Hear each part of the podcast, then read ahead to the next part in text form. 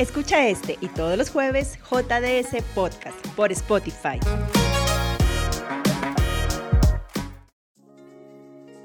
La argumentación. Varios autores han abordado este tema, manifestándolo desde diferentes aspectos, pero también desde muchos escenarios y postulados en los cuales converge. Encontramos, por ejemplo, las definiciones dadas por Anthony Weston en su texto Las claves de la argumentación. Primero, argumentar es ofrecer un conjunto de razones o de pruebas en apoyo de una conclusión. Segundo, el argumento es esencial, en primer lugar, porque es una manera de tratar de informarse acerca de qué opiniones son mejores que otras. Tercero, aportar ciertas opiniones con razones para que otras personas puedan formarse sus propias opiniones. Cuarto, tener mucho más que simples opiniones, justificarlas utilizando diferentes recursos. Y quinto, ofrecer razones y pruebas de tal manera que otras personas puedan formarse sus propias opiniones por sí mismas. De otro lado, Álvaro Mina Paz, en su texto Humanismo y Argumentación, afirma lo siguiente. Primero, la argumentación es un tipo de discurso expositivo que tiene como finalidad defender con razones una tesis, es decir, una idea que se quiere probar o sustentar una hipótesis. Segundo, es el arte de organizar juicios para persuadir o disuadir a un auditorio. Tercero, argumentar bien significa expresar con claridad, coherencia, precisión y pertinencia las ideas para que los demás comprendan y acepten nuestras tesis.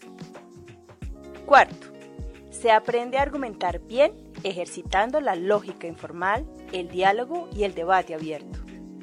Y quinto, es una actividad cotidiana y necesaria en la vida de todo profesional. Todo aquel que crea que debe defender con éxito sus ideas o refutar las de otro oponente necesita desarrollar la destreza argumentativa. Por su parte, Wittgenstein señala que argumentar es un juego del lenguaje y del pensamiento, es decir, una práctica lingüística sometida a reglas que se produce en un contexto comunicativo mediante el cual pretendemos dar razones a los demás o ante nosotros mismos. Esta definición ha sido empleada por Álvaro Mina en el mismo texto, Humanismo y Argumentación. La importancia de la argumentación en la comunicación tiene que ver con la manera como se fundamentan los enunciados, cómo se justifican ah, las proposiciones, las afirmaciones y cómo se le demuestran a una audiencia, a un público, para que sean creíbles. Creíbles porque son comprobadas, como lógicamente mediante razonamientos. Entonces lo que tenemos acá es una relación entre la argumentación y la comunicación, donde la argumentación nos hace énfasis en un tipo específico y particular de comunicación en la que se busca argumentar mediante el pensamiento lógico. Es importante tener en cuenta que argumentar no se enmarca solamente en la construcción de los argumentos o en brindar las razones por las cuales se apoya o se fortalece una tesis. Argumentar implica también el manejo del lenguaje, de la elocuencia, de la capacidad de expresión tanto verbal como no verbal del individuo, la manera como éste se da a conocer en sus argumentos y la capacidad de elocuencia que posee el emisor, de tal manera que existan unas estructuras lingüísticas claramente definidas y con una conexión lógica de las ideas, para lograr el objetivo de persuadir al auditorio o receptor de su mensaje. Convencer es el fundamento de la argumentación y se logra por medio de la deducción o la inferencia inductiva. De acuerdo con Mina, existen tres acciones que enmarcan el proceso argumentativo. Primera acción. Interpretar, que significa comprender el sentido de un texto o un discurso. Segundo, la acción propositiva, que es crítica y creativa frente al contexto. Y en tercer lugar encontramos la acción argumentativa, que implica la capacidad de sustentar una idea mayor.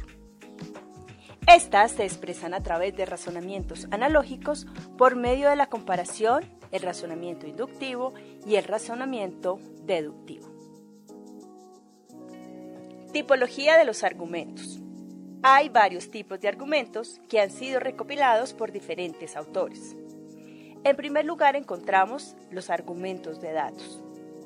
Son aquellos que se respaldan la información estadística y probabilística con datos numéricos que puedan demostrarse con facilidad. En segundo lugar encontramos los argumentos de autoridad. Estos tienen validez porque hay una persona que resulta ser experta en el tema debatido o una personalidad que se destaca en un rubro específico. Tercero, argumentos de cantidad. Son válidos porque la mayoría de la gente piensa o no de esa forma. Argumentos estéticos. En este tipo de razonamientos, lo que se valora es lo bello sobre lo desagradable. Quinto, Argumentos basados en la experiencia personal. Son usados cuando alguien ha vivido esa situación y puede dar cuenta qué o cómo sucedió determinada situación. Sexto, argumentos de justicia, en los cuales debe prevalecer siempre lo justo sobre lo injusto. Séptimo, argumentos basados en generalizaciones. Son los conocidos dichos populares, los cuales no están probados, pero aún así se replican. Octavo. Argumentos basados en valores. Se busca con ellos llegar a los sentimientos de las personas y son generalmente utilizados en el marketing para generar ventas. Noveno. Argumentos de progreso. En ellos se valora lo nuevo, lo tecnológico, lo moderno, con respecto a lo tradicional o a lo antiguo. Décimo, argumentos que tienen que ver con la salud. Se emite un razonamiento que refuerza la validez de lo saludable en contrapunto con lo nocivo o lo perjudicial. Décimo primero, argumentos basados en la descripción, en los cuales se describe un fenómeno o una situación porque sus características resultan ser el argumento en sí, ya sea de forma positiva o de forma negativa. Décimo segundo, argumentos de tradición. Buscan cuidar lo tradicional en una determinada cultura. Décimo tercero, argumento ad hominem. Este argumento es inválido desde nuestro punto de vista, ya que implica que el mismo es rechazado tan solo por desagrado, desprecio o una mala predisposición hacia la persona que lo emite. Décimo cuarto, argumentos mediante ejemplos. Hay una generalización de una tesis a partir del empleo de ejemplos representativos. Es importante que esos ejemplos sean fácilmente comprendidos por el auditorio. Décimo quinto. Argumentos por analogía. Es el empleo de un ejemplo casi específico de la situación, relacionando aspectos diferentes con un punto de vista en común. Décimo sexto Argumentos acerca de las causas. Allí, los razonamientos parten de conocer las causas por las cuales se presenta la situación u originan la tesis que se quiere defender. Escúchanos de nuevo el próximo jueves y recuerda seguirnos por nuestras redes sociales.